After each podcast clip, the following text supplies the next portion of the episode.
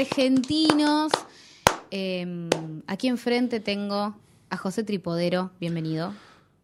Gracias por la bienvenida, Victoria Duclos Sibuet. ¿Cómo estás? Estoy, estoy, estoy, hoy ya estoy bien. Bien, menos mal que no grabamos los lunes.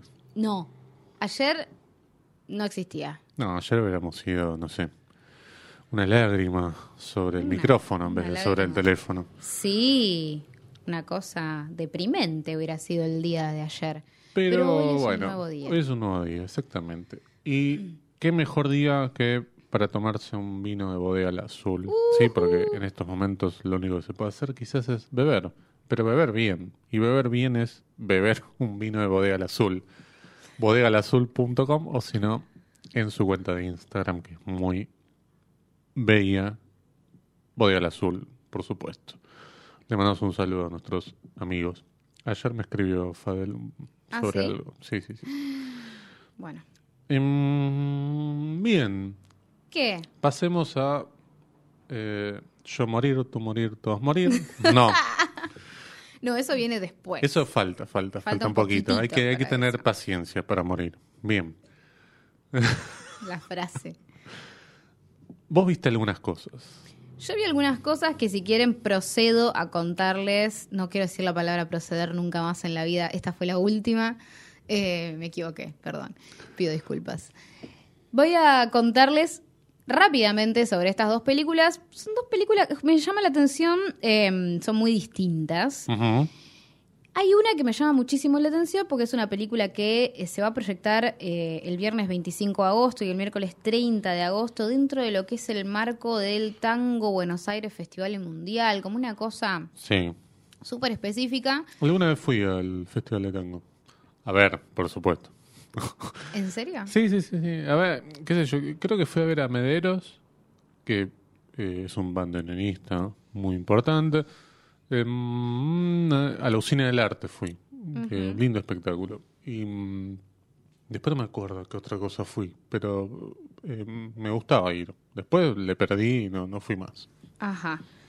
Bueno, esta es una película que es em, de una directora, escritora que se llama Alison Murray, eh, que es una, una mujer radicada entre Canadá y Buenos Aires, o sea, y nacida en Nueva Escocia, criada en Inglaterra, o sea, como una Ah, cosa bueno. Totalmente diversa. Y hizo esta película eh, que viene por los 40 años de, de democracia. ¿Cómo se llama la película? La película se llama Ariel.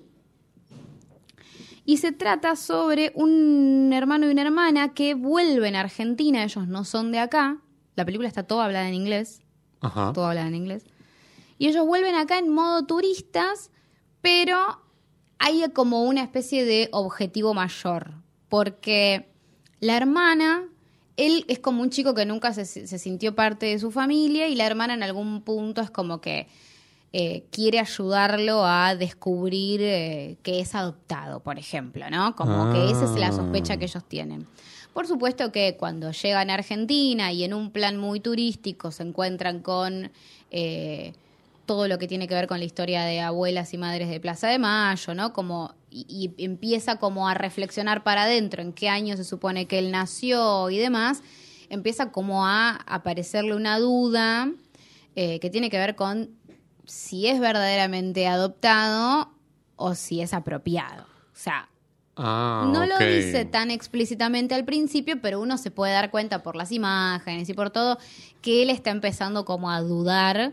De hecho, es como que consiguen, como que la madre no le quería dar la partida de nacimiento y él igualmente como que va y consigue la partida de nacimiento, pero no le alcanza eso, como que le, le quedó como algo abierto, ¿viste? Como un bichito.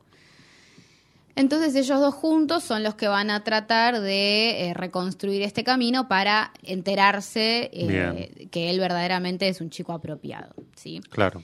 Obviamente película basada en historias reales. Sí, y demás, claro, claro, ¿no? más vale, Como más vale. claramente. Em, atención a un par de cosas. Digo, yo tengo algunas preguntas que me encantaría poder hacérselas directamente a, a la directora. Eh, espero poder hacerlo. Em, pero que tiene que ver con, uno, ¿cuál es el objetivo del público de, de esta película? Porque no termino de entender si es una película pensada para que la vea un público de afuera o si es una película para nosotros, porque por un lado tiene una Buenos Aires que es muy turística, o sea, como solamente en paradas turísticas. Caminito. Ca- Exactamente, sí, sí, Florida. Hasta tiene guías de turismo que son los que van contando. Ah. Aparte, no sé, una milonga súper turística, está Leonora Wexler, así como bailando, toda tango, qué sé yo. Toda Entonces, tango. bien. Toda tango. Eh, entonces, eso, por ejemplo, es uno de los aspectos. Después que esté hablada en inglés, pero no todos los personajes hablan naturalmente inglés. Como muchos son de acá y tienen acento y demás, pasa de que hablen bien. Entonces, como que no termino de entender bien ¿Para quién está para dirigido? quién está dirigida, ¿no? También como es súper explicativo todo lo de los, los, eh, los chicos apropiados y demás. Entonces, nada, me queda como esa duda de pensar para qué público está pensado. Si es no, para un por lo que contás me parece que no es para un público argentino o no para un público Te diría que no, en local. principio. Te Sí. diría que me parece que para un público local es verle los hilos todo el tiempo, ¿no? Es como verle los hilos de la apuesta turística, es verle los hilos de eh, una historia que, que, que está contada como ya la conocemos, que tampoco es que viene a traer algo, algo distinto. Eh, sí, por ahí es, es, es interesante pensar en esta configuración de la historia de una persona que puede estar lejos de este país Claro. eh, y ser parte de esta historia, ¿no? Eso, eso me parece interesante como, como bueno, nada, eh, como pensar en una familia que encima trabajaba para Ford y qué sé yo, y que se Claro. fueron y se lo llevaron, nada. Está interesante esa historia, pero bueno, nada, me quedo con esa idea de que quizás, quizás no es una película eh, para nosotros como público. No obstante, la pueden ver, va a tener un par de proyecciones en, Sí. a la brevedad y nos pueden mandar sus opiniones. Ariel se llama. Ariel se llama la película. Bien. Estaremos atentos, qué sé yo. Sí. Pero no es Azor, por ejemplo, porque yo pensaba en Azor. No, para nada. No, es mucho más didáctica, eh, Claro. mucho más directa, mucho más explicativa también, porque de hecho aprovecha esta cosa del guía, turi- del guía de turismo eh, Ah, para explicar algunas cosas de la historia argentina, porque se supone que estos dos personajes, que sus padres son argentinos y se fueron a vivir a Canadá, eh, y ellos nacieron en Argentina, supuestamente, pero ellos como que tienen la duda de, che, ¿por qué nuestros padres nunca nos enseñaron castellano, nunca nos trajeron de vacaciones Claro. a Argentina, si ellos son de acá? Entonces, eh, cuando ellos vienen es como una cosa de encontrarse con Buenos Aires. Entonces, nada, es todo como muy eh, de cero, ¿viste? Sí. Bueno, es una opción. Sí. Eh, bien. ¿Y qué más viste? Y vi un, un documental que se llama Invisibles de Ana Paula Rosillo. Eh, estuvieron pasando algunas cosas en la tele sobre este documental, lo cual me llama bastante la atención porque son como documentales chiquitos que no se les suele dar tanta atención, así que bien por eso.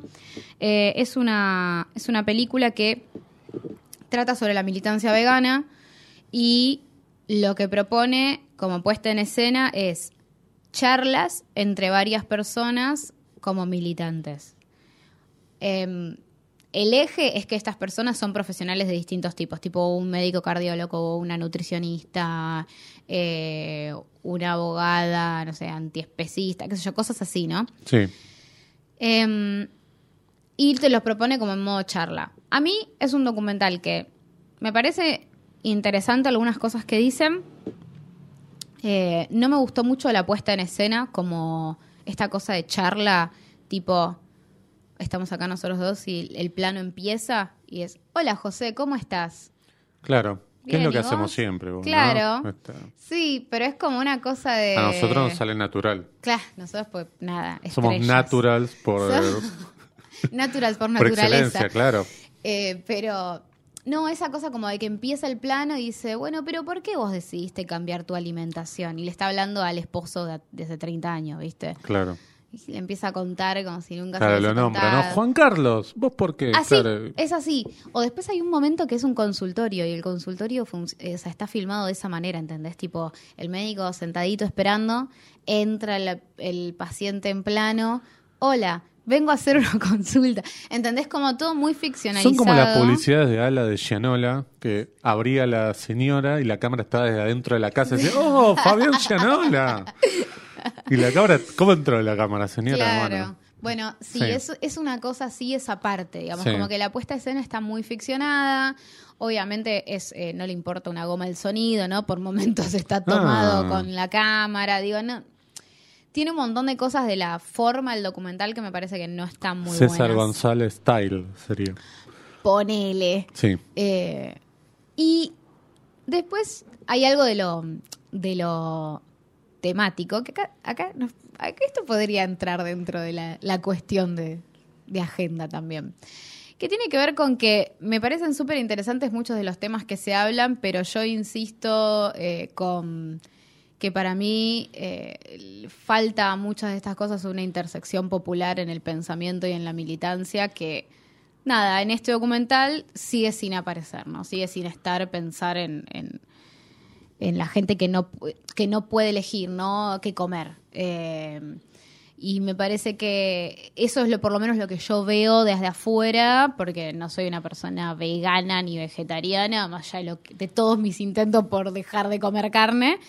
Eh, pero reconozco lo positivo del veganismo y del vegetarianismo, la, la parte, digamos, de todo lo que tiene que ver con lo medioambiental, me parece tremendo, todo lo que tiene que ver con la crueldad y la calidad de vida de los animales que, que están criados para consumo y demás, todo eso, digamos, yo estoy totalmente a favor, pero sí hay algo que me parece que parece en la militancia, Perdón, que...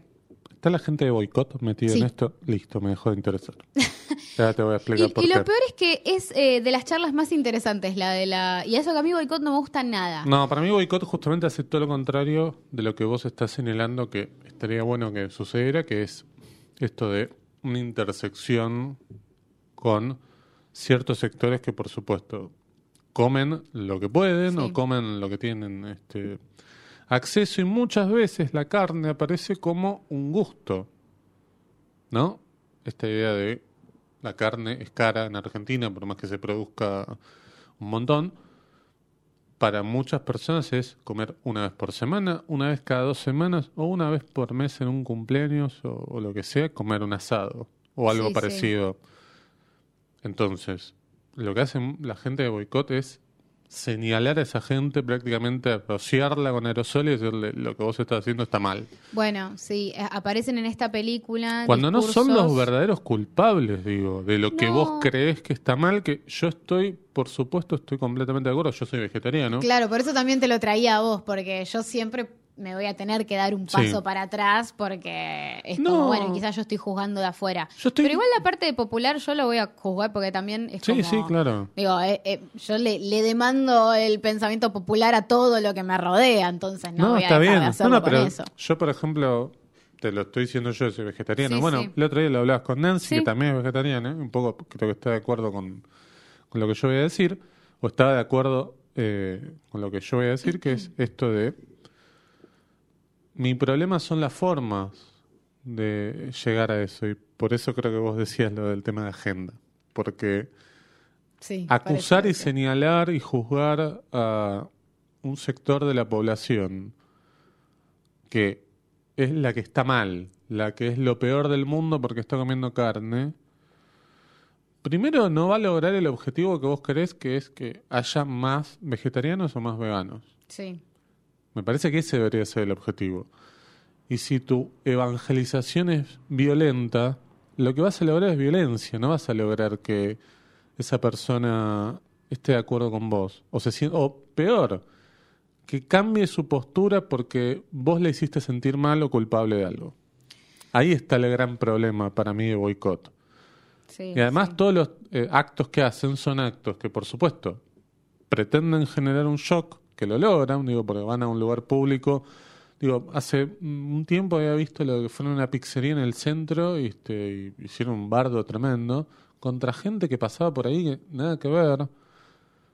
Y no lográs nada de eso. Lográs un impacto, lográs, no sé, que te aparezca un video de TikTok o que quede en, en algún lado dando vueltas, pero después no lográs ningún cambio sustancial en la mente de alguien que puede estar ponerle pensando o con esta idea de, che, me gustaría hacer esa transición al vegetarianismo, al veganismo, y lo que lográs es simplemente ganarte el odio de todo el mundo, y hay que hasta incluso empieza a odiar la causa.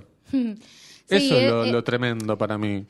En el documental, concretamente, lo que vas a encontrar es charlas que están mucho más abajo de ese tono de... Bueno, mejor entonces. Sí, sí, eso en ese sentido está bueno, porque de hecho, por eso te decía que la parte, la, quien habla por, por Boicot, una de las fundadoras de Boicot, me parecía inclusive una de las, in- de las, de las más interesantes porque ella misma como que hablaba de, de no ponerse uno en el lugar de yo soy vegano porque vos por ahí haces un montón de cosas que no, que, que indirectamente eh, siguen como financiando esos sistemas y demás.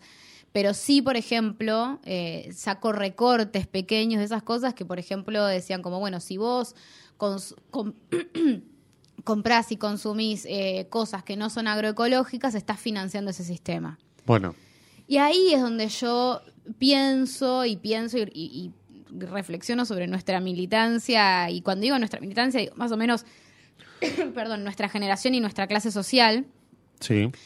eh, en, en- a quiénes estamos dejando afuera de nuestra militancia. Porque en algún punto, y esto ya traigo el, saco la película en sí misma y traigo el tema, el veganismo, el feminismo, traigo un montón de cosas Claro. eh, que me parece que si somos solamente nuestra generación, hablándole a nuestra generación y a nuestra clase social y a gente que se parece a nosotros, nos estamos olvidando muy, muy grosso de gente que está eh, pasándola muy mal eh, y que me parece que necesita una, una alternativa y que necesita que piensen en ellos. eh, Tal cual. y me parece que también es un poco lo que lo que están reclamando. Eh, y, y ahí nos queremos matar, ¿viste? Que Sí. es lo mismo que yo pienso, por eso a veces es como, bueno, digo, saquemos el veganismo y traigo el feminismo, digo. A mí no me interesa el feminismo de chetas, ¿entendés? No me interesa, boludo. No me interesa. Me interesa el feminismo que piensa en la mujer que tiene que criar un montón de hijos y que tiene que salir a laburar, a criar los hijos de otro eh, para eh, pagar la comida de la noche, ¿no? Digo, y esa es una mujer a la- en la que hay que pensar qué es lo que le está pasando. Y probablemente esa mujer piense que las feministas son- estamos todas locas, ¿entendés? Digo, y, y- y que, y que somos sucias. Pero vos tenés que tratar de, de, de resolverle un problema, ¿entendés? Como. Bueno, esa es la parte pueden- más complicada, digo, Claro. tomar eh, otro tipo de perspectiva que se aleje un poco de lo propio de lo cercano. Claro. Entonces, bueno, me parece que en algún punto este documental, eh, más allá de lo que pueda estar bueno, interesante y demás, sí lo anoto como una de esas cosas que están buenas e interesantes Sí. para nosotros, ¿viste? Para nosotros, que podemos elegir qué comer, Claro. que yo vi ese documental y claro, tuve una semana sin comer carne, porque puedo elegir ir a la verdulería y comprar cosas, qué sé yo. Eh, pero siento que eh, no, no le estamos hablando a nadie más que a nosotros mismos. No, y hay que, yo lo digo, digo, como alguien que consume productos que no, no tienen carne y que ahora está como un poco de moda ciertos productos que son como sustitutos de la carne, Sí. digo, lo- bueno, la marca Not, digamos, Sí, sí. y son productos caros, Son no son productos caros, baratos, ¿eh? sí. Digo, un, a ver, un paquete de dos hamburguesas Not Sí. sale lo mismo o hasta incluso quizás un poco más caro que un paquete de cuatro hamburguesas de carne o de medallones de carne que no son Sí. hamburguesas, digamos. No. Este, tienen carne y un, mucho de harina y salen sale el doble quizás Sí. o sale este más o menos lo mismo. Sí. Entonces tampoco hay que vender esa idea, me parece, de, bueno, los productos veganos o vegetarianos son igual de baratos o son este, accesibles, porque no, son accesibles. Y si bien ahora No. tenemos una dietética por cuadra prácticamente, porque es como un negocio, no sé si barato o se puso de moda o qué sé yo, y mm, no son negocios a los que accede alguien que, no sé, tiene mil pesos para comer por día. No, y, a- y aparte, a ver, eh, esto que decíamos recién, digo, yo voy a comprar los garbanzos, los remojo, Claro. los hiervo, porque yo tengo un montón de tiempo. Tengo este trabajo, pero tengo tiempo. Hay un montón de gente que no tiene tiempo porque labura todo el día y tiene que ir a comprar que la lata de garbanzo. Y la lata de garbanzo no alimenta a una familia de cinco No. personas. Y sale cara. Sí. Que Sí. obviamente sale más barato comprar un kilo de garbanzos en la dietética y, her- y Claro. eh, remojarlos eh, Sí, 18 dejarlos 12 horas, horas claro. y hervirlo por otras dos horas. Obviamente que eso es más barato, porque también está esa cosa, Sí. ¿no? Eh, sí, pero hay gente que no tiene tiempo para hacer eso, no tiene tiempo, o no tiene, no tiene tiempo para pensar en la estrategia de cómo hacerlo, porque está pensando en qué carajo comer. Igual, dicho eso, a mí me, me sucedió más de una vez de ir a una nutricionista y decir, no como carne, y mm, que se imponga un poco como cierta ideología de, no, pero vos estás mal, vos tenés que comer carne, no puede ser, aunque sea pescado tenés que comer. Claro, ¿no? Y mm, está esa mentira que si no comes carne te faltan eh, ciertas propiedades en el cuerpo. Las puedes sustituir tranquilamente y me parece Sí. que... bueno, también- hablan de eso en la película. Bueno. eso está bueno. Habla una nutricionista y está bueno eso. Claro, claro. Tenés que encontrar por ahí una nutricionista un poco más eh, ayornada a estos tiempos, porque hay un montón de opciones. Por supuesto, esas opciones, como bien vos decías, implican que vos tengas un poco más de tiempo. Pero de todos modos, me parece que en los últimos años ha habido un cambio, digo, porque que aparezcan estas empresas como Not, no es porque a Not solamente le copa el hecho, no, no hay una cosa mm, eh, de hacerlo por, eh, por la causa, nada más, sino porque claramente hay un negocio y hay un montón No, de gente que lo compra. Y digo. lo ves en cadenas de comidas Claro, rápidas que están decir. aumentando, no sé, la hamburguesa vegana. Bueno, eso es porque está funcionando, lo cual Sí, me sí, yo que hace está poco bueno. volví a una de esas cadenas, hacía, no sé, desde que dejé de comer carne en 2009, no entraba a comprar eh, un- una hamburguesa este, y entré y la verdad es que el gusto, yo quizás ya perdí el eje de cómo es el gusto de una No, hamburguesa no, de pero carne. es, es igual. pero Yo es muy consumo muchas parecida. de esas cosas. Yo trato de consumir muchas de esas cosas. Y es Pero te sale lo mismo que un Whopper. Sí, no te es que sale te cara. sale más barato. Eh, igual acá me pongo como re pro vegano y vegetariano.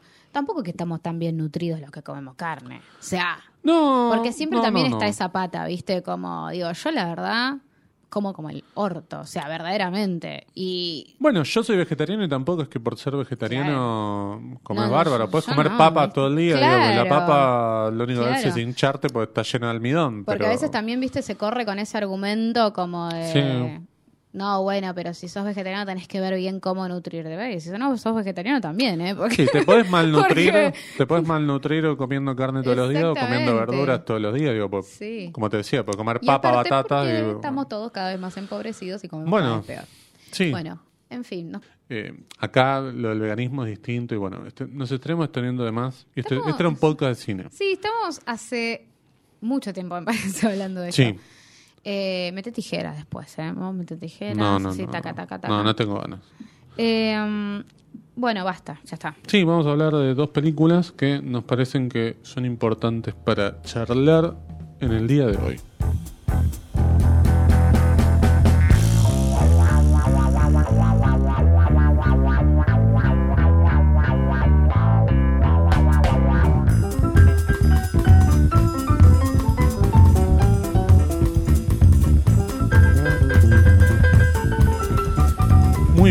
Pero igual, ¿de qué películas vamos a hablar? ¿Querés nombrar una y después vamos nombrando otra y así? ¿O qué? Bueno, no, si querés mencionemos las dos Dale. eh, Contame. directamente. Bueno, vamos a hablar sobre El Credo de Alan Saciaín Sí. y vamos a hablar eh, sobre...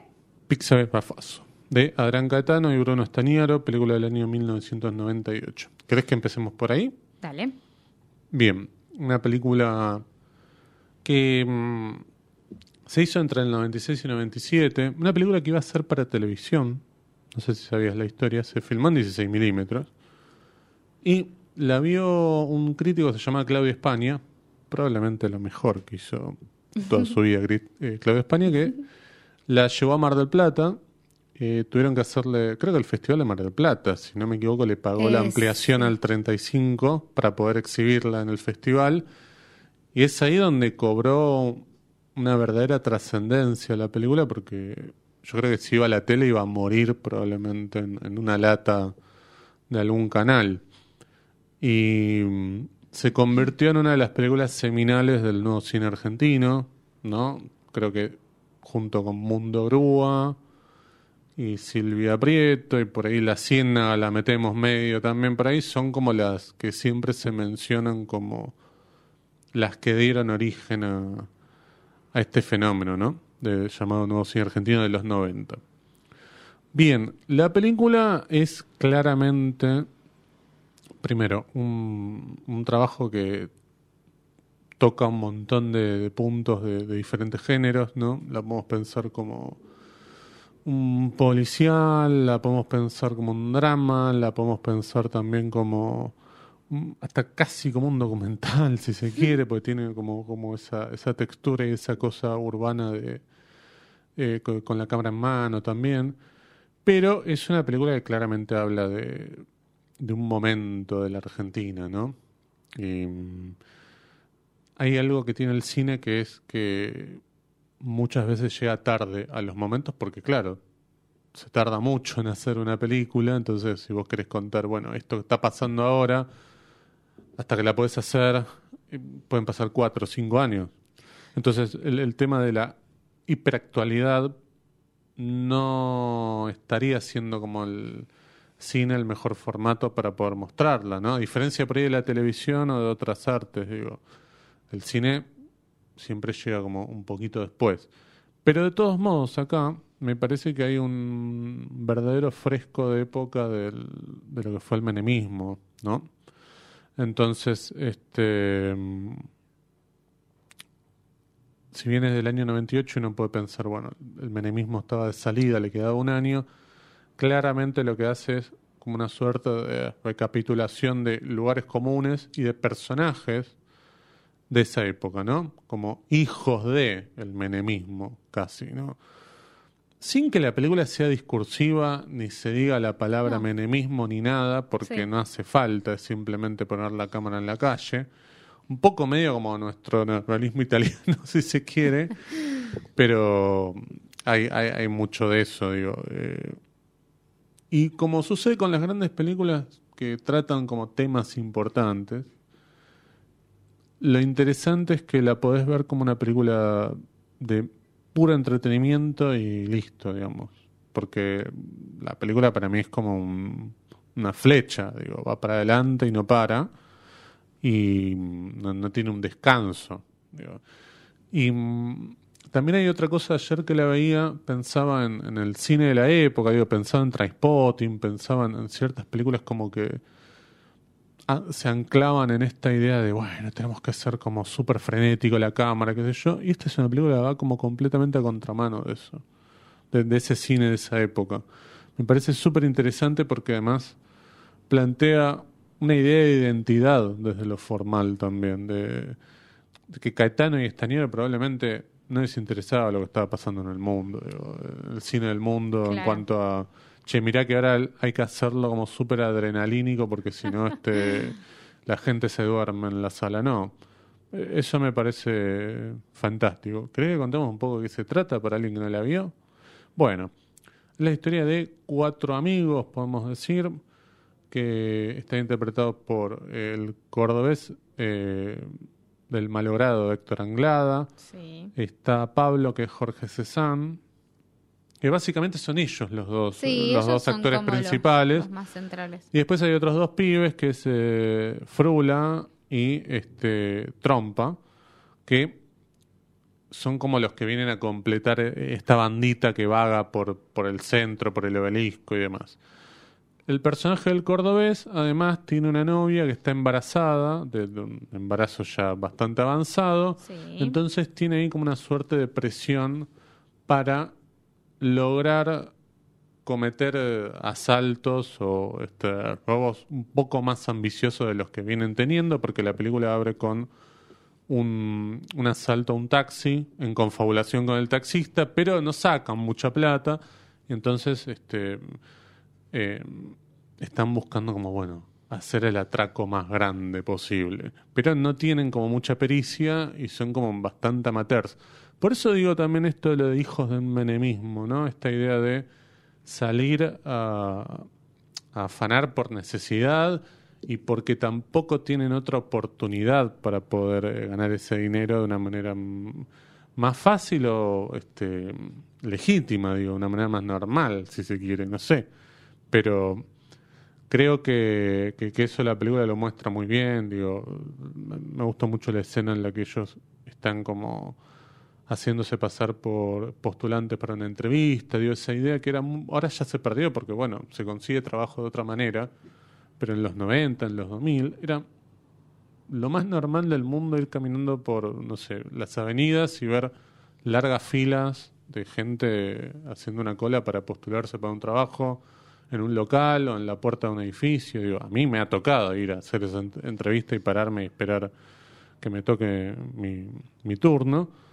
Eh, y la película lo transforma eso que era tan natural de la época en una situación un poco de comedia y un poco también de desesperación por parte de ellos que, bueno, terminan armando ahí como una especie de este timo en el cual este, le terminan, que esto es lo, lo tremendo de la película, le terminan afanando a gente que va a buscar trabajo, ¿no? Sí, Es como que no quiero justificarlos, pero eh, al ser los personajes principales de la película uno tiene que empatizar o por lo menos este, estar eh, siguiéndolos y ver qué es lo que les pasa. Vos decís, che, cayeron en lo más bajo, porque ir a afanarle a gente que está buscando laburo es como lo menos, ¿no? Bueno, lo mismo cuando le afanan al, al tipo al que no tiene piernas. En... No, eso es, Eso es tremendo, eso es tremendo.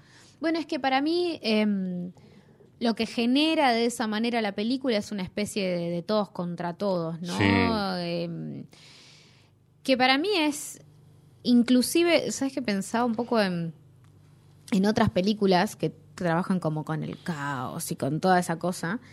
Eh, y esta película como que no necesita eh, deformar a los personajes No. ni, ni transformar la ciudad en un monstruo, ¿no? En el cual o sos vos o es el otro. Y lo hace desde un lugar mucho más real, que eso es lo que me parece que es, a- es como más aterrador a las Sí. vistas de hoy, ¿no? Porque otros, y piensen por ejemplo en Bowie's Afraid, ¿no? De una película que se estrenó hace, bah, que tuvo una pasada en cines hace nada, una semana. Em, ¿Vos sabés que se va a estrenar al final? ¿Sí? Sí, Ah, mira, no, ni idea. sí. Em, Perdón, paréntesis. Sí. no, no, pero digo, es una película que, por ejemplo, trabaja en los primeros minutos como una especie, obvio que todo tiene que ver con la subjetividad del personaje, bla, ya lo sé, ya está, no me lo expliquen, pero digo, trabaja, digamos, con No le expliquen, por favor, no le hagan Bob esa phrase planning por... con una marginalidad como eh, eh, transformada en un monstruo, ¿no? Claro. Transformada como en un monstruo súper extremo y bien afeado y bien destruido para que en algún punto se genere algo ahí. Para mí hay una construcción, construcción más fantástica del, de lo marginal, de, de fantástico digo del de género, quiero decir. Sí, claro. Eh, que en esta película no está, ¿entendés? Y eso me No. parece re interesante, porque trabaja a los personajes con una, con una dimensión mucho más naturalista Sí, claro, claro. y trabaja la calle con una idea más naturalista y así todo logra transmitir como esta sensación de caos, de vulnerabilidad de todos los personajes y una suerte de submundo en donde los únicos que se regulan son ellos. Como los en, en base a sus códigos, en base a sus propias traiciones, en base a, a cómo se puedan mover estratégicamente en ese submundo, pero todo lo hace como con una especie de más eh, naturalidad y no de necesitar eh, crear como un mundo fantasioso, sino de decir, bueno, esto parece real, ¿no? Esto está sucediendo realmente. Tal cual. Em, me parece que también eso se lo da con mucho vigor los, los personajes que hacen Héctor Anglada y Jorge Cezanne, ¿no? Creo que Héctor Anglada no era actor, había trabajado en algunos cortos de Caetano antes. Em, y, claramente que él sea además cordobés, medio como una cosa de estoy en esta ciudad porque no me queda otra. Me tuve que ir de Córdoba. Si bien esto no lo dice nunca, pero están a partir de esta idea que uno puede advertir cuando él dice, eh, cuando asaltan a la señora, y él dice, no, lo que pasa es que acá en Córdoba los taxistas son todos este, buena gente, o, o allá la, eh, todo el mundo es buena gente, no como acá. No, como una idea medio de desprecio de estoy acá porque no me queda otra porque donde puedo llegar a conseguir algo de guita es acá en Buenos Aires, pero yo soy de Córdoba. Sí. De hecho, se le nota digamos, con una palabra que pronuncia Sí. es suficiente. Sí, de hecho en la, en la primera escena Sí. de la película, que pues me tienen unos créditos iniciales hermosos, Ah, son- Fantástico. son buenísimos, son buenísimos, esos planos son buenísimos. Sí, Ay, Dios, me ahogué. Eh, empieza con un asalto y ya las primeras palabras que dice claro. ya tiene un conflicto por eso. Sí, sí, Y totalmente. Y hay algo que a él lo hace enojar mucho también de eso, que ya te lo muestra desde la primera escena. Digo, Sí. le dicen cordobés de mierda y se levanta, con, se sale del taxi con el arma Sí. y le dispara a la. Sí, un taxi que está afanando, sale y le Sí. dispara al otro taxista. Sí, claro, Sí, claro. y ahí ya puedes ver algunas cosas que va a tener la película de una especie de comedia que va a Sí. aparecer en la película. Sí, Eh, porque para mí hay, hay algo que ya es muy gracioso desde el primer momento, que es cuando un taxi encierra al otro, que es él el que se asoma por la ventana y dice, déjanos pasar. claro, claro. Déjanos pasar. O sea, ya, ya ese gesto me parece muy gracioso. Sí, Y eh, cuando le dispara, digamos, a la rueda del auto, qué sé yo, que es como, siempre está como esta idea de que es un tipo medio border, ¿no? Como que es un Sí, tipo claro. que siempre está un poco más allá de lo que debería estar, siempre se arriesga un poco más, siempre está como poniendo en peligro al resto, inclusive dentro de la situación en la que viven, que es una situación de peligro.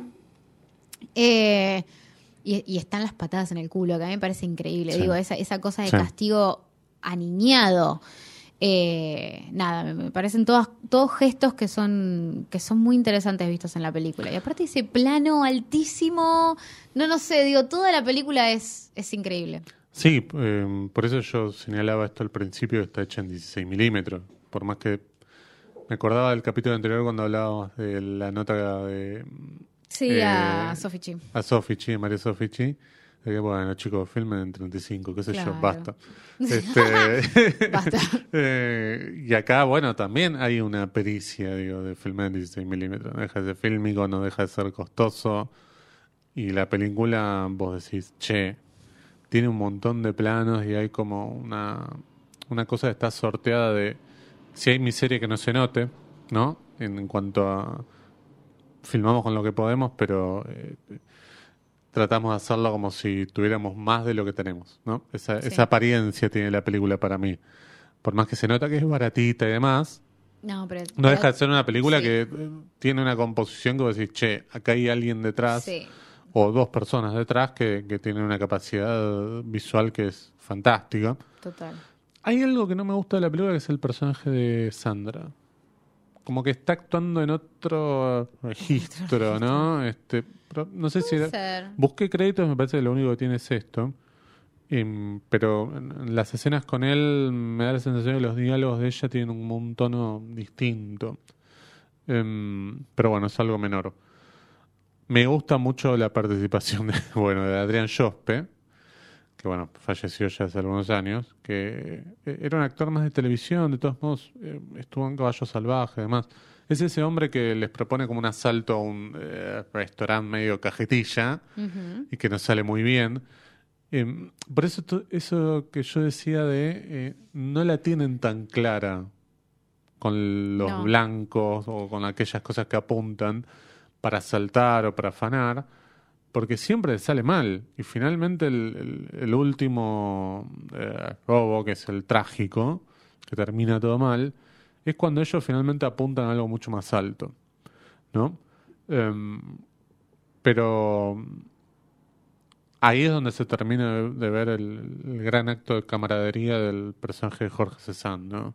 Sí. Que eso es muy de western, de yo me quedo acá aguantando Sí. con eh, y vos andá y, y andate con, con tu chica, digamos. Eso me parece espectacular. Y mm, es tremenda la... A mí lo que más me afectó en este momento que vi la película fue cuando lo caga palo el policía al, al pibe cuando este intenta pararlo, ¿no? Al final, Sí. este que es Sí, tremendo sí. como pone los planos ahí los dos, digo, Staniero y Caetano. No sé quién se habrá ocupado más de, de la parte de, encuadres, pero es espectacular, digo, ese momento del pibe mirando, tirado en el piso, mirándolo a, No, no. a Jorge. Cezanne y a Héctor Anglada, al Sí. cordobés, es, es espectacular. Em, Eh, sí, Me, quiero retomar eso que estás eh, diciendo, que dijiste hace un minutito sobre una consecuencia de esos personajes, porque me parece que em, hace como a entender que estos personajes están como... Hay, hay como una noción de, en este mundo, se las rebu- te las rebuscas como te las rebuscas claro. y es eh, tan válido hacer lo que hacen estos pibes como un montón de otras cosas que intentan hacer los demás, ¿no? Como que Sí. hay una hay una cosa medio horizontal en ese sentido. En términos de clase social, digo, me Sí. parece que eh, no está como esta, esta marginalidad no está tan lejos de los, de los personajes a los que asaltan y demás, ¿no? Como no están Claro. tan lejos. eh, eso me parece interesante. Bueno, el personaje del taxista es probablemente el más despreciable de todos. Sí. Es el más porteño de todo, canta tango, no sé.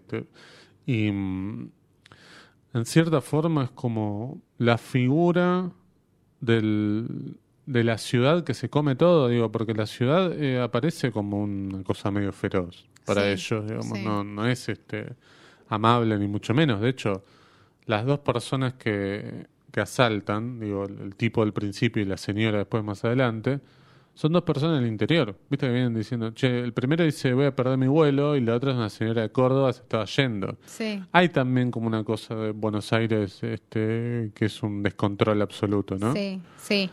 Em, encontré una nota a eh, Stagnaro y a Caetano y en un momento les preguntan, eh, le dicen, en general todos los momentos de humor son bastante espontáneos. Esto es como una nota tipo de film del cine que viene. O sea, Claro, y- claro. contexto, para que Sí, sí, sí, sí, presente. sí. Ahora después les digo el año, porque Y creo, que, ser creo que es 98, del 99, 98, sí. creo que es del 98, no me acuerdo. Bueno. Más que nada por Em, film que después dejó de existir, un par de años después. Sí. Sí. sí, es del 98 este número. Eh, le pone, bueno, en general todos los momentos de humor son bastante espontáneos, le dicen. Sí. El entrevistador, eh, que no sé qué era, no sé quién era. Eh, sí, pero es un humor raro, no hay gags. Te reís porque los personajes te caen bien y después con la escena del rengo la gente no se ríe con tanta naturalidad. Cambia la mirada No, del espectador no, no, a partir de ahí. Hasta sí. ese momento corríamos el riesgo de que la gente simpatizara demasiado con los personajes y ya fuera una apología de la pobreza o de la marginalidad. Como que a pesar de todo, estos personajes la pasan bomba, son unos tipos bárbaros, son re buenos. Pero son seres humanos y como todos los seres humanos tienen cosas bomba y tienen cosas que son una mierda. Cosas que son extremadamente jodidas. La situación con el Rengo en realidad es la más ficcional de la película. Le preguntamos al Rengo y nada, jamás le ha pasado algo así. Es muy difícil, muy sórdido, pero nos venía bien, porque es un golpe que pone al espectador con los pies en la tierra de una manera tan dura. Claro. A partir de ahí seguís viendo a los personajes con simpatía, pero también sabés que estos guachos son capaces de cualquier cosa. Y como lo seguís entendiendo, me parece que la escena funciona muy bien dentro de la historia. La mirada del espectador se empieza a parecer a la que tenemos nosotros sobre los personajes. No por ser pobres, estos tipos de eh, no por ser pobres estos tipos son de puta madre, no son macanudísimos. Claro, tal cual. Y me parece muy interesante eso que dice lo de... No la, no la pasan bien estos personajes. No es que afanan y después, bueno, se van de joda o se van Sí. a fumar habano. Digo, la pasan muy mal. De hecho, se la gastan en pelotudeces la plata, en cerveza, en, no sé. En pizza birra Sí, pizza, claro, bueno, tal cual, exacto. Eh, comer de parado, digo, este, cuando ella le dice, che, me gustaría comer en una mesa, y dice, no, no alcanzo. Y venían de afanar. Es decir, jugársela, el hecho de jugársela por ir a afanar, Sí. porque es el peligro de que te metan preso, o que te caen a palo, o que te maten, y no te alcanza ni para sentarte a comer en un, en un Ugis, digo. Sí, eh, para mí es interesante esto porque me parece que esta respuesta de ese momento eh, dialoga un poco con algo que después va a ser como más eh, cuestionado o repensado, que es los modos de representación de la marginalidad. Tal cual. Eh, me Eso parece, te iba a decir. Me parece súper interesante porque hay como vertientes, ¿no? Muchas. No hay una sola, no hay dos, no hay como vos, vos dijiste en un momento, no hay grieta acá, no es o esta u otra forma de, de- de representar la marginalidad. Eh, pero sí, eh, dentro de estas vertientes está como esta cosa de pobre, ¿no? Como eh, a- piadosa, una mirada piadosa que eh, se apiada por la situación, pero que en algún punto como romantiza a la persona Tal que está cual. en esa situación. Y esto Tal me parece interesante este punto de vista como de, che, estos pibes son muy picantes, o sea, pueden hacer Sí. cualquier cosa. Y por más que vos los entiendas y te apiades de su situación, tenés que reconocer que estos personajes son picantes, ¿no?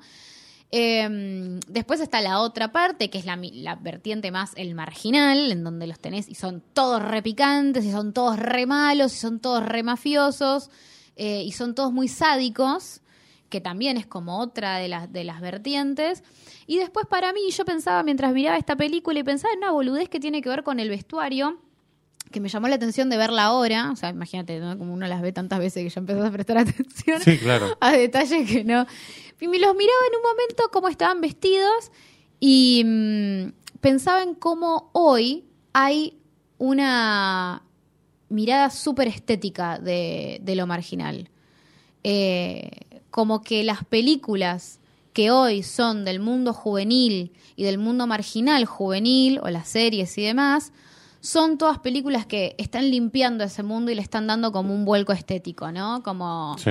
eh, Días de Gallos, que Panache, digo, todas un montón de, de Sí. títulos que vienen como un poco a decir... gallo para Esculapio a-. Sí, estamos hablando... Sí, pero inclusive más todavía, porque todavía un gallo para Esculapio intentaba reconocer como, como la suciedad de ese mundo. Bueno, ese es de Estañero. Claro, pero después hay otras que son estas que están dirigidas a los pibitos. Ah, ok, ahí te entendí que, más. Está claro, sí. son- están como dirigidas a los pibitos en donde los que están en, protagonizando son supuestamente personajes súper marginales, pero míralos cómo están vestidos, de arriba Claro. abajo. O sea, hay como una cosa súper estetizada de lo marginal que está como muy alejada de cómo... Y, y miraba a estos personajes que tienen puesto arriba todo lo que pueden para no tener frío y decía, qué diferencia. Sí, el personaje de ella, de Sandra, ella. por ejemplo. Totalmente, Sí. sí, lo miraba específicamente en ella. Entonces, nada, pensaba como en todas estas vertientes sobre cómo se eh, empezó a representar cada vez más la marginalidad. Hay que decir que en un momento se puso también muy de moda ese mundo. Y O sea, sí, porque también hay una Qué cosa de... divertido, ¿no? Personajes simpáticos, picantes, ¿no? Medio... Sí, pero hay una cosa también de los festivales de cine, los europeos sobre todo, que cuando esperan algún producto que venga de Argentina o de, De Latinoamérica, de Latinoamérica, Sí. sea, ah, que me cuenten la historia de un pobre de allá, Sí, tal cual. ¿no? Sí. Porque no tengo ganas de viajar y ir a ver a Sí. un pobre, así que contámela vos, por Claro. acá, una película. No porque pareciera ser que o solamente podemos contar historias de pobres o de narcos, Sí. ¿viste? Que Mientras no- más, mientras más eh, América centro, más, Claro. más de narcos, mientras más de abajo, más Superando de la, la línea del Ecuador es más de Sí. narcos. Sí, al sur del Ecuador es más de este, pobres y de pobres delincuentes. Digo, pienso en Siete Cajas, pienso en, digo, de Paraguay. Digo, película pero- que me encanta. es pero bueno, espectacular, eh, pero quiero decir, probablemente ese éxito de Siete Cajas haya generado una cosa de, bueno, dame más de esto. Bueno, ¿no? y también pasa esto, estas películas que de parte de tienen... los festivales, digo. Claro, no, no, y, y también hay algo más, que es una, una mirada, a ver, digo, son películas eh, que para mí tienen su densidad, tienen su profundidad, son, son muy buenas, recién hablábamos de la composición y demás, que este mundo es el mundo que eligieron para contar esta historia, pero después en algún momento este mundo se volvió un producto de entretenimiento para eh, otras clases sociales y pienso en el marginal. Tal cual. Digo, El Marginal eh, es una película, para que vos no pienses la cagada que es que haya 25 personas en una celda para dos cagando en un balde, ¿entendés? Claro. Digo, es, es una serie para que vos no pienses eso, es una serie para que vos te, divierta- te diviertas con los personajes pintorescos de un mundo súper creepy. Y ahí aparece lo que yo te decía de eh, hacer como un mundo fantástico dentro del mundo marginal, porque si vos viste la serie El Marginal, tiene un montón de cosas que son totalmente ficcionales, pero a un punto totalmente irreal, ¿entendés? Entonces hay como todo una, eh, un manoseo y una manipulación de ese mundo que fue tomando distintos caminos. Uno es el del entretenimiento, el otro es el de la explotación snob para los festivales. Digo, es, Sí. es un mundo que ha sido muy manoseado, Sí. muy manoseado. Y me parece que de la mano de Caetano y Estañero, por lo menos, Sí. hemos tenido una mirada más interesante, ¿no? Muy, Porque Estañero después hizo Ocupas, un par de años después de esto. Sí, otra peli otra y increíble. hizo una película que es de las menos vistas de él, pero para mí es súper interesante, que es Bolivia. Lo Sí. que pasa es que está un poco ¿No la hablamos acá? No, no, lo hablamos. Ah, bueno. No, no hablamos. Hablamos Ah, de, bueno, bueno. de Caetano, hablamos del otro hermano, me parece. Me parece sí. Pero Bolivia se estrenó un año antes o el mismo año, me animaría a decir, de Un oso rojo. Que es la Ah. película que, por supuesto, generó mucho más interés porque, bueno, es más amable si se quiere, ¿no? Pero Bolivia es una película tremenda. Sí, sí. Eh, la historia, bueno, de un inmigrante boliviano que trabaja en una, creo que en un bar, eh, y bueno, sufre por supuesto la, la xenofobia de todo el mundo, el maltrato de todo el mundo, eh, es tremendo. Pero, eh, ah no, iba a decir esto, esta película, la que estamos hablando, vayan y véanla. Es increíble que tenga que decir eso, pero la tienen Ah, que ir a ver sí. en nuestro server soviético, Sí. porque en YouTube se ve imposible. Y hay una copia que es la de 1.30.29, creo que es, la que dura 1 hora 30, 29 segundos, que es la copia de del máster que hicieron de, perdón, la copia que hicieron de eh, este plan que se llama, eh, ¿cómo es? De la DAC, ¿no? De restauraciones De de, restauración 4K. de la DAC, sí. Porque viste que el, no sé si viste esa copia. Eh, sí, vi Al la principio copia tiene- que, claro. se, que se ve bien, pero no me di cuenta de Sí, no, pues empieza con el, con el loguito de eso, del, del plan ese del- de, de la DAC, y al final también. Es la única que se ve más o menos bien, pero tampoco se ve perfecto, ¿eh? No, pero se ve bastante bien, hay que reconocer, se ve bastante bien. Yo estoy más acostumbrada a ver tan las cosas tan como el orto Igual- argentinas. Ahora que estoy diciendo eso, ¿Qué? me siento un boludo, porque ¿Por creo qué? que la película está en Netflix, ¿o no? Porque justamente me parece que por lo de la DAC. Yo la fui a buscar. prim- A ver, les Tengo comentamos cómo eh, Ah, ok, ok. Nosotros el camino que hacemos habitualmente es cuando pensamos una película, ¿qué hacemos? Vamos y buscamos en cinear. Sí. Muchas veces ya sabiendo que esto no va a estar en cinear. No está en Netflix, No, pones la palabra pizza y te aparece Chef Table en Netflix. Ah, bien. Muy bien. Bueno, porque me pareció que estuvo en Netflix en un momento por esto, justamente de estas cosas. Bueno, no importa. Cuestión que decía, siempre buscamos primero en cinear, casi siempre con sabiendo que no va a estar acá. Y después vamos a buscar a YouTube. Traté de buscar una copia más o menos digna. Y mi tercera opción fue buscarla en, en Yo Ocru. Ahora pero... estoy cambiando el orden. Ah, a ver, Eh, ¿por dónde ahora buscas primero? primero? busco en Ocru, después voy a cinear para chequear que esté Sí.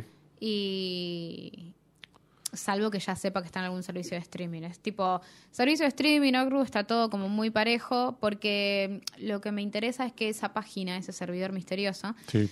Eh, tiene las cosas en muy buena calidad. Entonces, En muchas general, veces, sí. aunque esté en cinear, si ya sé que está en ahí. cinear, prefiero verla ahí a veces. Claro. Depende, ¿no? Pero a veces me sirve más. Yo, en vista de las cosas que estuvieron pasando, A ver, Estas ¿qué vas a últimas decir? 48 Tantas horas- cosas que puedes decir. que vos querés que diga aparte también. Estás esperando que lo diga. Em, yo empezaría a descargar cosas de cinear. No sé, la tiro. Como para tenerlas en una compu, porque Sí. me animaría a decir que no, yo no podría asegurar que cinear llegue a fin de año. ¿No?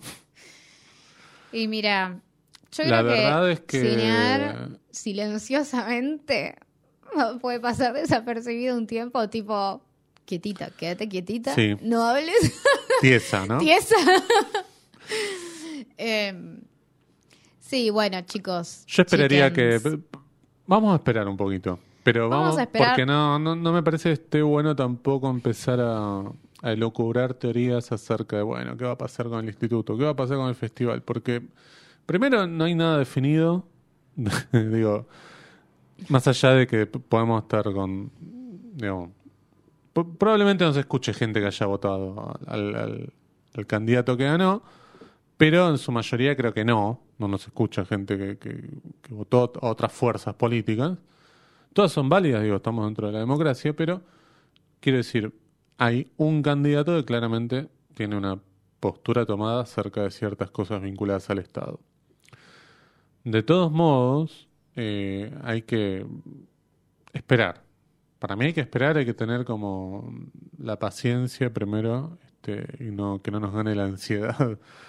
Porque había mucha gente ansiosa, ¿no? Con, con- con ciertas cosas como muy... No, no quiero decir de nicho, porque el Inca no es de nicho, pero quiero decir, antes me parece que hay un montón de cosas por las que también nos tenemos que preocupar. Por supuesto, a mí me, me preocupa el Inca, me preocupa siempre el Inca, gane quien gane. No, pasa que Pero acá bueno. es una... eh, a ver, Existir o no existir, pero hay que ver, hay que ver A también. ver, lamentablemente hay muchas cosas que, que uno tiene dadas por sentado, que Sí, las claro. tiene, ¿no? Eh, uno da por sentado, eh, nada, todo uno da por sentado. Uno da por sentado el precio de las cosas que paga, uno da por sentado el las cosas que no paga, uno da por sentado eh, las películas que mira, uno da por sentado poder piratear algo, uno da por sentado todo. Y mm, lamentablemente no todas esas cosas que nosotros damos por sentadas son cosas que podemos dar por sentadas porque tenemos algún tipo de seguridad de que esté quien esté, hay cosas que no van a tocar de las cosas que son nuestras, de las cosas que ya tenemos, ¿no? Sí, Hay- los derechos cosas- adquiridos, ¿no? Esa, e- esa idea de derecho sí. adquirido, bueno, esa, pero a veces parece que el derecho adquirido son las cosas nuevas, ¿no? Que, ap- que aparecieron y la verdad es que no, esas justamente son esos derechos que vos tenés y que no te das cuenta que los tenés. Em, Sí, son cosas más primarias. lo son cosas muy primarias y lo cierto es que ahí, desde mi punto de vista, acá yo despegate todo lo que quieras, pero digo, em, hay algo que, que pasó el domingo que tiene que ver con la posibilidad concreta y real de una persona que expresamente, básicamente, eh, eh, propone resetear todas esas cosas que nosotros ya damos por sentadas, ¿no? Eh, y para mí eso es muy oscuro. Para Sí. mí eso es muy oscuro. Y es muy oscuro pensando no en la consecuencia, por ejemplo, de ¿cerrará el Inca o no cerrará el Inca? Chicos, no vamos a estar ni pensando en eso, ¿entendés? Y, y eso es terrible, porque nosotros hoy estar pudiendo discutir una cinemateca es consecuencia de dar por sentadas un montón de cosas eh, que, que tienen que ver con, de alguna manera, un peque- una pequeña preservación cultural que ya existe, una pequeña importancia que tiene la cultura que ya existe. Eso es Tal lo que cual. se va a resetear. Entonces, para volver a hablar de las cosas que estamos hablando nosotros, van a tener que volver a pasar muchos, muchos años, ¿sí? Muchos años. Sí, y también hay que tener presente, por eso elegimos las dos películas. Ahora vamos a hablar un poco más de, de la va, hablar un poco más, no vamos a hablar del credo que apenas la mencionamos, Sí. pero para darle como un final a por qué elegimos Pixar Faso, Sí. es porque las películas además de estar ahí presentes y que bueno uno tenga disposición para verlas, para volverlas a ver, es también un- una posibilidad de poder ver una época documentada a través de acá una este, representación ficcional, pero que no deja de mostrarnos lugares, momentos de una época que quedan este, impresos, digamos. Entonces, por eso es muy importante, digo, no solamente la historia del cine, sino la historia, porque es la que nos permite poder entender un montón de cosas que creemos que Sí. ya pasaron y no van a volver a pasar, sino todo lo contrario. Digo, la historia en cualquier ámbito, disciplina, digo, desde cosas más banales como la moda hasta lo político, lo social, lo económico, te demuestran que muchas veces vuelve a pasar lo mismo pero de otra forma, Sí. que quizás no te das cuenta o crees que es muy distinto. Sí. Entonces, primero, no quiero con esto dejar exento a aquellos que son más jóvenes y no vivieron el menemismo y porque no lo vivieron, eh, no saben. Y yo te voy a venir a decir, claro, no. Exacto. Eso por un lado, digo, el verbito explicar hay que tratar de sacarlo más eh, para un costado y traer un poco más al centro el verbo entender. ¿Sí? Me parece a mí. Porque con tratar de explicarle a todo el mundo parado desde un pedestal las cosas, ya ven que no funciona tanto. Eso no significa que uno venga y no pueda contar una experiencia, che, mira, a mí en el menemismo me pasó esto, te cuento. Después vos, fíjate, digo, si crees que volviendo un poco a esa época eh, vas a estar mejor porque no vas a pagar eh, impuestos para tus jueguitos de Steam, es una cosa. Después está lo que dijimos antes. eh, hay un montón de gente que no tiene nada por lo que luchar y va y vota por lo que cree y está en todo su derecho. Digo, y hay que entender que vivimos en democracia y son candidatos que están ahí y que se pueden votar, digo, y que la gente va y los vota. Entonces, por eso digo lo de entender. Hay que tratar de entender por qué se vota lo que se vota y no este, descalificar como primera opción. uno puede, yo por ejemplo, ya me ha pasado digo, discutir en Twitter, descalificar con justamente No. gente que sabe. No, no, digo, en estos días. En estos días, aclaro. ¿Qué se siente discutir en Twitter, José? Vea. Este, no, pero digo, con esa gente que viene que ya sabe lo que está votando Sí. y hay una malicia Sí. ahí, a esa sí, esa gente yo, este, ¿qué crees que te diga? Le deseo lo peor. Pero me parece que hay que tratar de entender a ot- otra gente que está votando algo que le está prometiendo cosas que no tiene. No tiene nada que nada sobre lo que se pueda sostener. Entonces, eh, me parece que hay que, tratar de, abrir un poco más la cabeza, me parece. Y, y bueno, volviendo un poco a lo cinematográfico, si se quiere, insisto con esto de tener un poco más de paciencia y, y esperar y no este, volverse locos ni locas con qué es lo que va a pasar, porque ya se habrán dado cuenta. Nadie sabe lo que va a pasar. Hasta hace tres días todo el mundo creía tener la posta y al final quedaron todos culo al norte este, pedaleando en el aire. Así que bueno, incluyéndonos, porque digo, uno... Obvio, Pensaba- por supuesto, por supuesto. Y eso que Jauma hace un ni, montón ni de... en mis pesadillas más locas. Me contaste una pesadilla muy loca antes de empezar y la verdad este, ¿Sabes la más loca que esa. pesadillas que tuve en estos días? Eh, No, pero pero después te voy a contar una pesadilla que fue muy graciosa. Uy. O sea, es increíble. Yo me desperté muy mal, pero es muy graciosa. Em, no era la de la visa. no. no, otra. Esa me contaste. Sí, te conté la vez, no, otra es increíble. Bueno, ¿crees que pasemos al credo? Dale, sí. Igual, eh, medio que estamos en la misma sintonía, digo, Sí, sí, sí, eh, pero seguimos un poco en la continuidad del tema y de las cosas, porque elegimos, elegimos el credo. Esta es una película que acá yo un poco igual, eh, viste que yo a veces soy un poco densa con cosas puntuales. No, ¿con qué? Me pongo un poco densa a veces con cosas que repito y repito. En el 2021, 21. Sí. Yo, igual esta película creo que la vi antes, pero en el 2021 es, me acuerdo mm, despertarme después de un domingo así de elecciones en donde a cierto candidato que hoy está eh, primero en cuanto a Sí. los números que nos encontramos eh, para candidatos a presidente. Sí. Era un candidato que estaba metiendo gente en el Congreso, ¿no? Era un candidato que había tomado un volumen pequeño, Sí. pero un volumen que ya me había preocupado mucho. Me desperté muy mal ese lunes y me puse a mirar esta película. Sí. Me puse a mirar esta película que se llama El Credo, que es un documental del año 2019, porque es una película que me parece que a mí me da muchas respuestas. Eh, yo, yo la siento como una película Sí. que a mí me ayuda a Sí. sentirme acompañada en las cosas que, que- que veo que están pasando Sí. y a intentar entender justamente esto que vos dijiste, intentar entender. Bueno, para mí esta película es una película que te ayuda en algún momento a entender algunas cosas, Sí. lo cual no significa resignarse a esas cosas. Y eso No, es lo que me cual, parece que la cual. película es un discurso completo en ese sentido. ¿De qué se trata el credo? ¿De qué nos va a contar? Es un documental dirigido por Alan Saciain del año 2019 em, que cuenta, digamos, lo que es el ascenso y caída de unos grupos neonazis que surgieron en la ciudad balnearia de Mar del Plata durante la década anterior, digamos, ¿sí? Sí.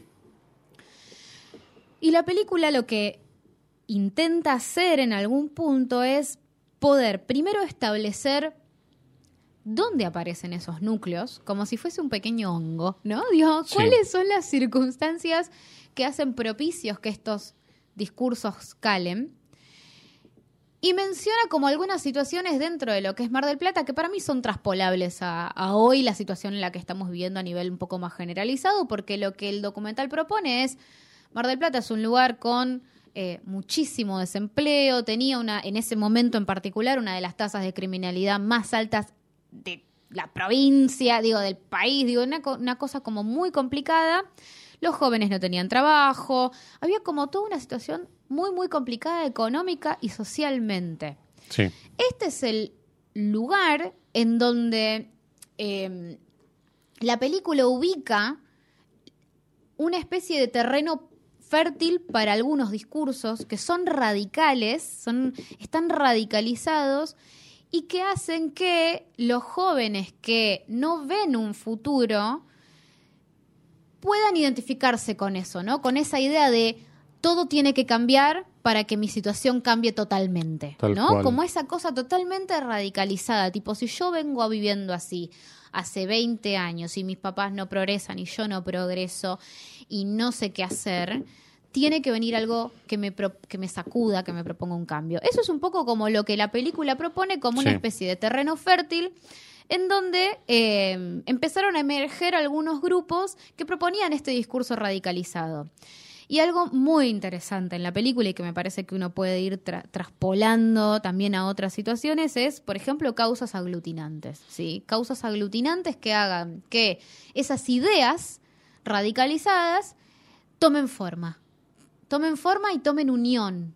Que acá, eh, por ejemplo, lo que cuentan es que lo que había pasado es que eh, había eh, Pedro Giaquino, que había sido un represor, también había sido el primer muerto en combate de la Guerra de Malvinas. Y se propuso bajar ese cuadro del Honorable Consejo Deliberante del municipio general de General Pueyrredón, ¿sí? Entonces, por ser un represor se baja ese cuadro, pero esta gente con un sentido patriota, porque muchas veces aparecen estas cosas, ¿no? Del sentido patriota y demás, dicen, este es un excombatiente, es un héroe de Malvinas, y esta gente viene contra eso. Y aglutina ese pensamiento, ¿no? Como de defender la patria, de cómo estas personas están viniendo a querer eh, bajar a los héroes y demás. Tal cual. Y algo que me parece interesante, y ahora te, te dejo, pero digo, es que la película toma este, este caso, porque es un caso nada más, de eh, estos grupos y cómo fueron emergiendo y después eh, cómo se Sí. organizaron y hasta qué punto llegaron, porque son grupos que se fueron formando en, en- en personas muy violentas. El de Pampilón. El de Carlos Pampillón, sí. Sí. Eh, pero lo que te dice es, en algún punto, la gente que entra por esa causa que le parece justa, la gente que entra por esa causa eh, que, que se siente, por ese punto en el que se siente identificado, está comprando un paquete. Cree que no está comprando un paquete, pero está comprando un paquete. Y ahí entra lo que estábamos hablando recién. Digo, está bien, no, no, no nos vamos a adelantar y pensar en el Inca, que yo. Pero hay un paquete, chicos, que se está comprando con esto. Tal cual. Es un paquete entero el que Tal se está cual. comprando. Mi ley es un paquete que para mí es una bomba, no es un Sí, paquete. sí, vos estás entrando por el lado de...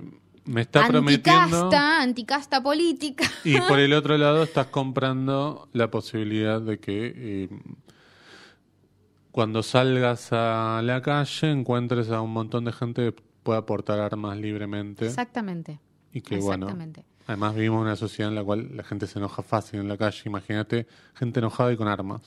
Entonces, bueno, lo que la película narra es concretamente este caso, concretamente este, este grupo y cómo se fue aglutinando y cómo se fueron organizando y cuáles eran sus, los pensamientos que empezaban a incluir, ¿no? Como cómo aparece el pensamiento neonazi en esto. eh, Sí, la tipo de acciones- las- claro, qué acciones empiezan a aparecer, ¿no? Como digo, porque está bien, uno ellos te muestran como procedimiento cómo se agrupan, pero después ellos son grupos que tienden a buscar la acción eh, para demostrar sus ideas y para imponerse a través de la fuerza, Acciones todas violentas, digamos. todas violentas. De hecho, eh, este grupo de, de- de- de pibes fue a juicio y fueron condenados por esas acciones, pues fueron muy violentos. Es un documental con un final feliz, podemos decir. O más o menos. Sí, sí, sí, dentro de todo sí, salvo por Sí, lo claro. que pasó el domingo, ¿no? No, no, no, no. Para pero- mí no terminó el documental todavía. No, pero por lo menos en, en lo que eh, respecta a esta causa Sí, tiene, sí. tiene un final con un Sí. juicio y demás. Pero ¿no? lo que te muestran es justamente esto, cuáles son los focos que van a atacar después de que se reúnen. Y uno puede ver cómo estas tendencias se replican, ¿no? Digo, esta cosa de... eh, y el inmigrante y las feministas, hay situaciones muy... Con, la connivencia con la policía. Es de manual en cualquier país, Es digo. manual. Lo que pasa en España, lo que pasa en, este, en En Estados Grecia, Unidos, digo, en todo lo- en en Grecia Grecia. tuvieron una situación muy particular Sí. y de hecho proyectaron este documental para poder tomar fuerzas para enjuiciar a las personas que estaban teniendo acciones que hasta hubo un muerto, ¿entendés? En lo que fue... Claro. Mira, ya te digo lo que había sido. Sí, le había escuchado esa historia. Sí. Es tremendo, digo, porque lo interesante... Amanecer Dorado se llamó. Digo, Sí. por si alguien quiere como justamente... Sí. Porque, perdón que te interrumpa otra vez, pero digo, eh, lo que me parece interesante de este documental y de pensar en lo que pasa en Grecia, lo que pasa en España, lo que pasa en otros lugares, es... Lo que pasa en España es increíble, pero digo, es poder ir generando una red y ver esto que estás diciendo vos de... Esto es de manual. La gente viene con estos discursos y lo que quieren es violencia Sí. y la consecuencia es violenta y la consecuencia es violenta en España, la consecuencia es violenta en Grecia y acá no va a ser distinto. Por eso no me trago mucho la esa especie de consuelo que están diciendo de, bueno, dura cuatro meses, seis meses. Por esos seis meses, pueden ser seis meses de mucho daño, digo, y que no le va a salir gratis. Que vos digas, bueno, votamos otra vez en septiembre del año que viene. No, no funciona así. Mm. No es una cosa tan lineal, ¿no? Y Sí. hay que tener cuidado. ¿Qué sé yo? Hay países que por ahí zafaron un poco más. No sé, por ahí pienso en Brasil, que este eh, lo dejaron entrar, pero lo sacaron a los cuatro años con mucha, igual, este, mucho trabajo y con, con, eh, con una pelea medio voto a voto, porque Lula tampoco ganó fácilmente. Eh, Trump tampoco se fue fácilmente. de, de- Digo, este, entonces tampoco es una cosa de bueno, probemos a ver qué pasa con este señor que dice que lo- este, sí. se puede andar con armas libremente o que se puede este El no sé, calentamiento el global no calentamiento global no existe. existe, que hay que eliminar ocho ministerios, entre Sí. los cuales está el Ministerio de Salud. Pensemos que si se elimina el Ministerio de Salud, este, los enfermos oncológicos y de HIV y demás enfermedades no van a tener medicamentos y que vos no vas a tener, este por ejemplo, digo, porque por ahí vos pensás, pero yo tengo prepaga o tengo una obra social. No, o, si te me va a dar accidentás en la y voy a calle... tener plata para pagarlo. Esa es la fantasía, Si te chicos. accidentas en la calle, la ambulancia viene y te lleva y te lleva al hospital más cercano. Y si ese hospital no tiene fondo, no tiene médicos, te puedes morir desangrado, digo, antes de que llegues al sanatorio de la Trinidad. Miren lo que pasa en Estados Unidos, la gente se muere en la vereda porque Sí. básicamente es, tenés plata para Bueno, pagar, no te llevo Bueno, y se mueren bueno, ahí. Por eso digo. Em, y además me parece que, perdón, lo Sí, que sí. plantea este documental, además, es que, hablando de esto de la, de la cuestión de manual, es que siempre se plantea un esquema sectario. Digo, hay una idea de secta. sí, sí, sí. Digo, hay que decirlo con todas las letras, porque Sí, por eso la palabra credo a mí me parece Y una sí. palabra, eh, la palabra perfecta. sí, porque hay una idea de, bueno, esta gente la tenemos que convencer a partir de ciertas ideas que se inoculan en la cabeza y que quedan impregnadas, pero que funcionan con todos los fanatismos, digo. A ver, que se entienda, por favor, lo que A voy a ver, decir. mm, esto es un podcast, vos podés recortar todo lo que te equivoques. No, no, no, no, no, esto no lo voy a cortar, creo. ver. Ahora vos me A decís por ahí. No, lo que quiero decir es que el fanatismo en cualquier vertiente, digo, vos podés ser fanático de, no sé, No digas un ejemplo, a ver no, no, qué no, querés de, alguna cantante, digamos. Y lo que funciona en ese fanatismo es que no entiende cualquier razón que vos quieras imponer. En ese sentido, no le jode la vida a nadie. No, porque ni bueno, hablar, ni hablar. pero quiero decir, el fanatismo funciona de esa forma. Mismo el que es fanático de un equipo de fútbol, un fanático de Boca, no va a entender, digamos. Lo único que va a querer es que su equipo gane y que destroce a todos los otros equipos y salga campeón. El fanático que no, no entiende nada, que no entiende de otras cosas.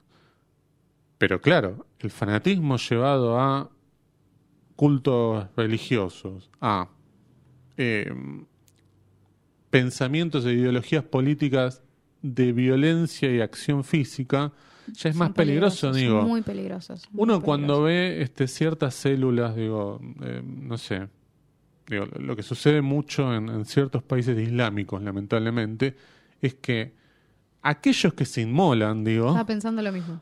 es gente que no, que es analfabeta, que le dicen, no, no, mira, el Corán dice esto, de que el que no es musulmán es un infiel y tiene que morir. Pero esa gente es manejada siempre por un hilo que está en un estrato superior y que claramente entiende lo que está haciendo. Y acá funciona de esa manera, digo, captar gente que por supuesto, como vos decías, está en una situación mega vulnerable, que no tiene nada, y que le dicen, no, no mira, esto es porque, este, mira, lo, todo el poder lo dominan los judíos y los judíos son los males del mundo, es el mal del mundo a lo largo de la historia, y la gente se lo cree, porque claro, captan mentes que están podridas, por supuesto, podridas también por la por el contexto actual. Igual yo tampoco no quiero no quiero quedar en la idea de que bueno, porque estamos así la única explicación es que esté pasando esto.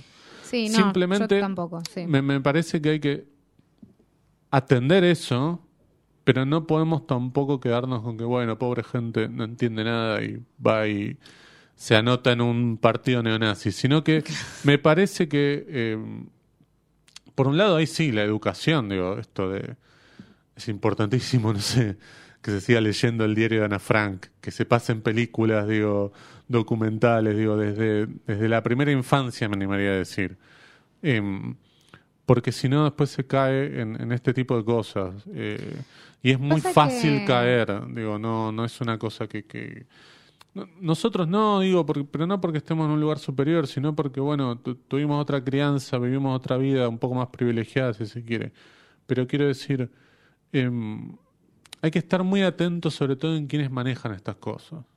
Eh, Yo creo que no hay que reducir todo a eh, la gente eh, no entiende nada, es No. muy vulnerable y por eso aparece un tipo que le dice y votan, ¿no? Como no lo no no no haría una reducción de ese estilo eh, porque me parece que hay muchas cosas que, que suceden. Yo creo que no hay una sola cosa que podamos señalar el por qué o quiénes, ¿no? Porque también pasa mucho esto y desde el domingo que estoy escuchando quiénes son, ¿no? Los, los culpables o quiénes son los que están votando. Y me parece que hay una cuestión bastante más heterogénea en, en quienes están eligiendo esta opción.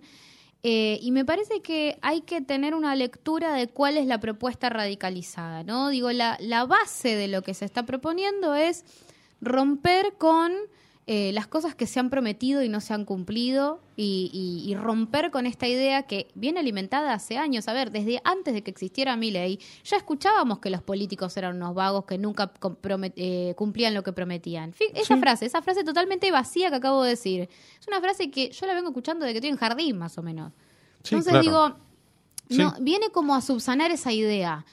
El tema, y yo insisto por esto, con, con- eh, por lo que veo en la película y que me parece que es muy didáctico en ese sentido, es, esa es la base, pero ese no es todo el paquete. No. Y en todo el paquete hay un montón de cosas que son muy violentas, que son muy graves, que son muy jodidas, y te quiero hablar una cosita de algo que, que vos mencionaste antes sobre Estados Unidos, Brasil, qué sé yo, que también hay que mirar, viste, por lo de los cuatro meses, digo, ah, digo, también hay que ver qué pasó después, porque digo, eh, Estados Unidos hoy está eh, queriendo otra vez poner leyes que prohíban a la gente expresarse en la calle, si son gays, si son trans, si son queer, si son lo que sea, otra vez están penalizando el aborto. Entonces digo, no es solamente una figura que entra y sale, son es como el paquete entero se instala Sí, en la opinión popular. sí, claro. Y, y me parece que es súper heterogéneo eso, porque puede ser de una persona de más, eh, de distintas clases sociales, Sí. de distintos eh, tipos de, no sé, de, de- de circuito cultural, digo, de cualquier ámbito. Sí, El punto es el hartazgo por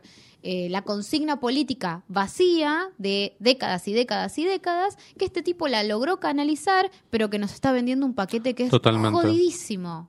sí, pensemos que la candidata a vicepresidente de, de este señor es una negacionista, hija de un cara pintada, que se apareció el otro día en cabalgada en el éxito más grande de su vida, probablemente vestida de militar, prácticamente. Claro. Y ya le di un par de salames, es decir, de Iron Lady le llaman. ¿Viste esta idea de querer como espejar con Margaret Thatcher la figura de ella? Y ya lo dijo Milei también, que quiere poner a ella, a Victoria Villarroel, como eh, encargada de todas las fuerzas de seguridad.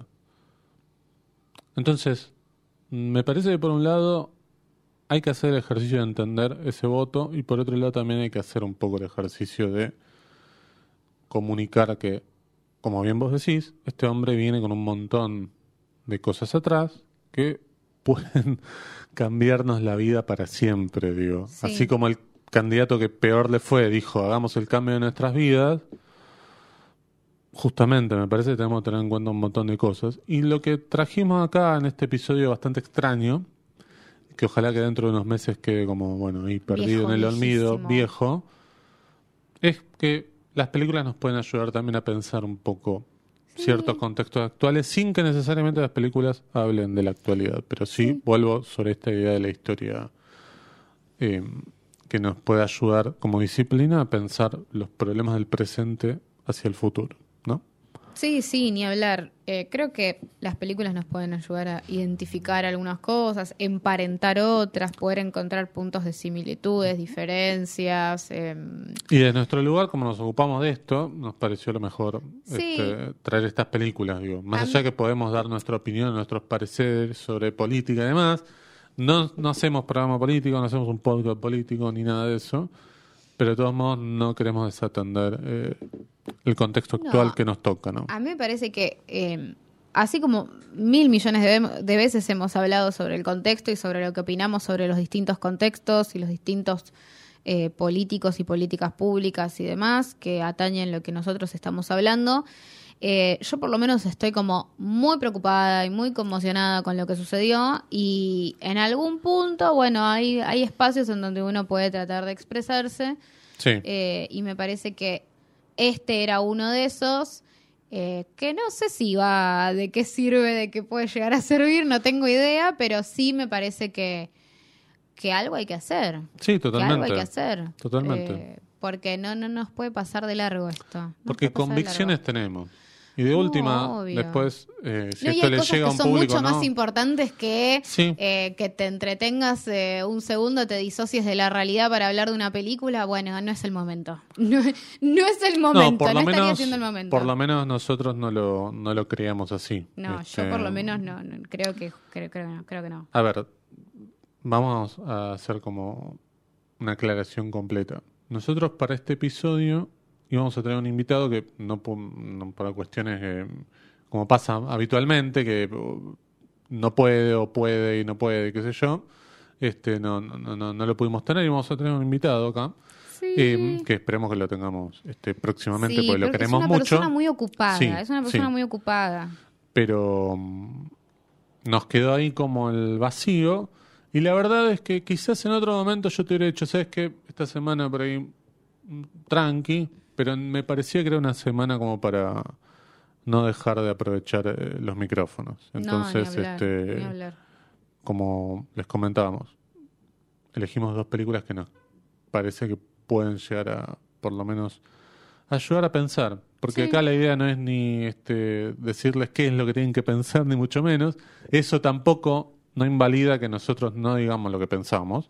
Después ustedes pueden discutir con nosotros o estar en desacuerdo, y eso es lo lindo también. Pero eh, nos parecía mucho mejor, este, más que elegir cualquier película al azar, como si no estuviera pasando nada, porque a nosotros de verdad nos, eh, nos importa el contexto. Eh, sobre todo cuando pasa algo como lo que pasó. Así que, eh, si no las vieron las películas, espero que las vayan a ver. Igual me imagino este, que por lo menos el credo, yo creo que quizás de las dos es la menos vista, sobre todo porque es de hace algunos años. Sí. La pueden ir a ver dónde. Eh, Está en YouTube, está en de YouTube, forma perfecto, libre, listo. subida por el por el propio Excelente. director, así Excelente. que sí, sí. Bien. Creo que nada más, ¿no? Porque ha sido un episodio No, creo extra que large. creo que nada más, creo que nada más. Muchas gracias al señor Adrián Lackerman. Sí. Sí. Que este, me dijo que iba a escuchar el anterior, pero no me dijo nada de su Funko, así que Ah. no sé si lo escuchó completo o no, pero me dijo lo voy a escuchar, así que Bueno. yo no le dije nada ¿Por se ofendió? para que No, se sorprenda. No creo. No creo. Porque sería muy lindo, insisto, con el Funko de Adrián Lackerman, ¿no? Ahí mandaron comentarios en el episodio, tipo uno que después si quieren los leemos en el próximo, pero eh, que cómo tendría que ser el Funko de Adrián Lackerman. Ah, espectacular. Sí. Sí, sí, sí, sí. Sí. Este, aparte ahora viste que hay un montón de fungos que no son fungos y que están... Ah, Yo tengo uno ahí de Messi que tiene las manos al revés. ahora me voy a fijar. sí, miralo, es increíble. No, acá no se ve, pero este, No, no, ahora está, muy lindo. Es el Messi más eh, de barbería, ¿no? Sí. Eh, sí, un vi un montón. Vi, vi uno de Julián Álvarez, digo, un Funko, Julián Álvarez, claro. Después Pero me di cuenta que no. cualquier cosa. Claro. No, está haciendo el efecto de la. Está haciendo el saludo de la aranita, del araña, ¿no? sí. Bueno, saludamos al señor Cristian Ponce, ¿eh? este que va a estar presentando, espero, su película Historia del Oculto en el Gomón dentro del ciclo Gracero. Um, para cuando escuchen esto ya habrá pasado, ¿sí?